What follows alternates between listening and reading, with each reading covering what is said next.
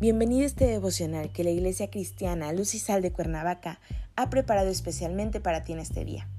Te animo a que dispongas tu corazón para escuchar la enseñanza que el Señor ha preparado especialmente para ti. La serie en la que nos encontramos actualmente es Indignos, parte 2. Así que te animo, dispón tu corazón. ¿Listo? Vamos a comenzar.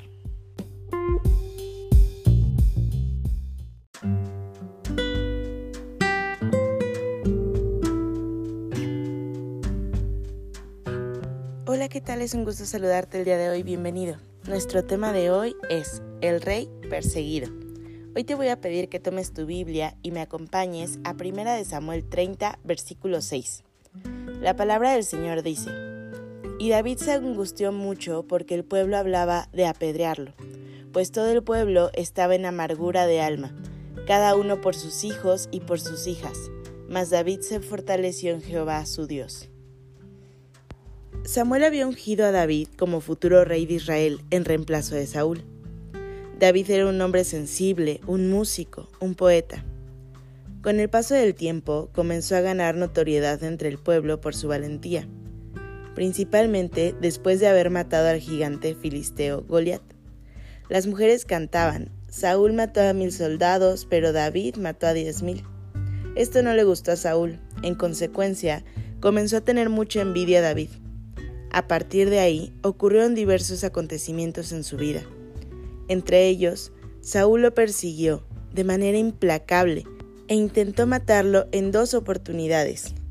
Entonces, David huyó con sus soldados a la tierra de los filisteos.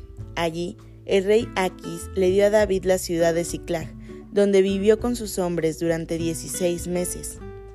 Poco después, los filisteos le declararon la guerra a Israel y David se vio en la obligación de luchar al lado de ellos.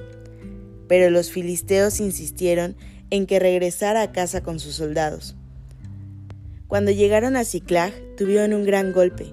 La ciudad estaba destruida y los amalecitas habían raptado y esclavizado a las mujeres y a los niños.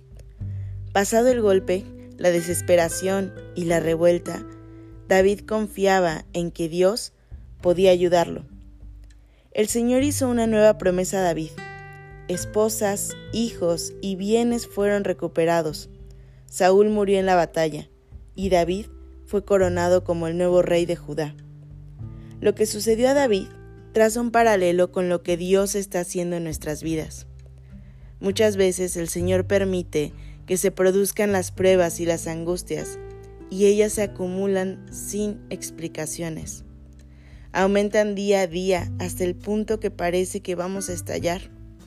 Y entonces hay una intervención providencial que transforma toda la situación. Más tranquilos, observamos que lecciones maravillosas y profundas aprendemos a través de la prueba que enfrentamos. La ayuda humana, Dios la pone también para poder apoyarnos durante esa prueba. Sin embargo, la fuerza y la presencia del Padre siempre nos reconforta. La mayoría de estas situaciones nos pueden ocurrir a todos nosotros, de manera que cuando se nos presente la desilusión, el dolor o los fracasos, suframos la pérdida de bienes materiales o nos enfrentemos a cualquier otro tipo de derrota. Quiero invitarte a que recordemos que necesitamos, igual que David, confiar en Dios y que tengamos siempre presente que el Señor, nuestro Dios, nos dará fuerza.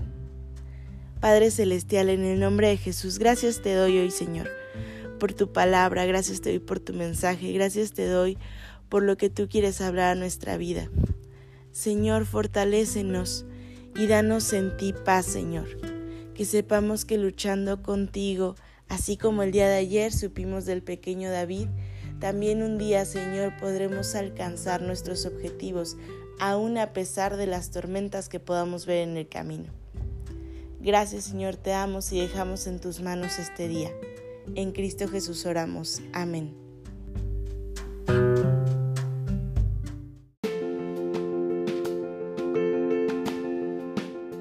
Ha sido un placer compartir la palabra contigo el día de hoy te animo a que nos sigas en redes sociales, a que estés pendiente de la reanudación de nuestros grupos. No te olvides, conecta con Dios. Nos vemos aquí el día de mañana.